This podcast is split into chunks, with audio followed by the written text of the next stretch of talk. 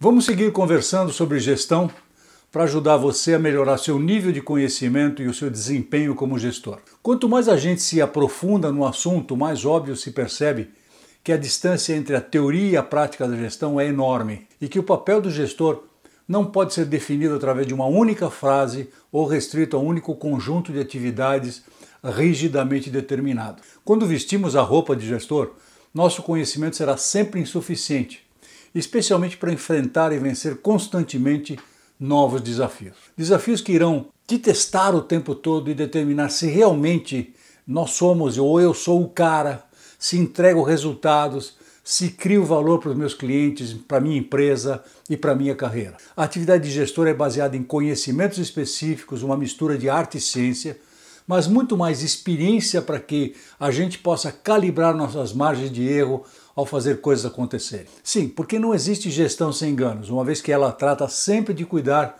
de necessidades humanas em contínua evolução. E para a gente se aprofundar um pouco mais sobre a questão da experiência em gestão, eu vou colocar para vocês uma situação prática e explosiva. Para caminhar num campo minado, mesmo que a gente não saiba onde, onde estão as minas, devemos ter um conhecimento prévio do que seja isso. Alguns cuidados mínimos devem ser tomados e nosso aprendizado vem principalmente de quem andou nesse campo, viu andar e muitas vezes viu alguém não se dar bem. Sempre aprendemos muito com os outros e no caso de um campo minado, aprender com os outros é muito mais sábio do que aprender por conta própria. A experiência se constrói quando acumulamos e avaliamos com equilíbrio para o bem ou para o mal, o resultado de coisas que fizemos ou que alguém fez ou está fazendo.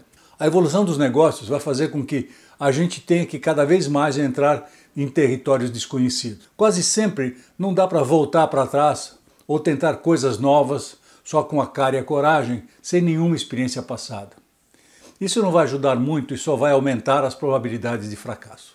Da mesma forma que no campo minado, temos que tomar os cuidados mínimos baseados na experiência de quem passou por desafios mais ou menos semelhantes. Mesmo que não se tenha vivido os novos desafios desse, desse novo território, a gente vai aprender com a experiência de quem desbravou alguma coisa alguma vez. Essa experiência, quando se associa com a nossa, mesmo que seja quase nenhuma, abre perspectivas sobre a situação e isso pode criar alternativas realmente muito interessantes. Selecionar o que podemos aproveitar da nossa experiência e da vivência com a dos outros sobre determinado assunto é sempre um processo cumulativo. Ou seja, se eu tiver pouco ou nenhuma experiência, vale muito a experiência de um terceiro, mas se a minha experiência for razoável, nossas experiências conjuntas valem muito mais para encarar o que vem pela frente. Essa forma de entender e encarar situações acelere melhor o processo de adquirir conhecimentos porque nos ajuda a desaprender, que quer dizer colocar de lado ou jogar fora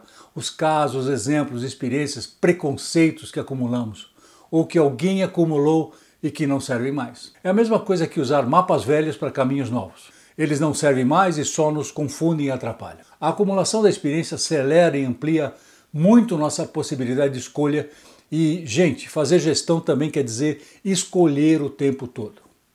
Vocês podem me perguntar: até aqui tudo bem, mas como vamos montar uma base das experiências para acelerar nosso aprendizado de gestão? Através do que eu chamo do vestibular diário de qualquer gestor, no qual ele será testado duramente. A matéria da prova é representada por seis letras C, que se constroem com a experiência prática que é própria junto com a dos outros. E isso é o que nós vamos ver no nosso próximo vídeo. Até lá!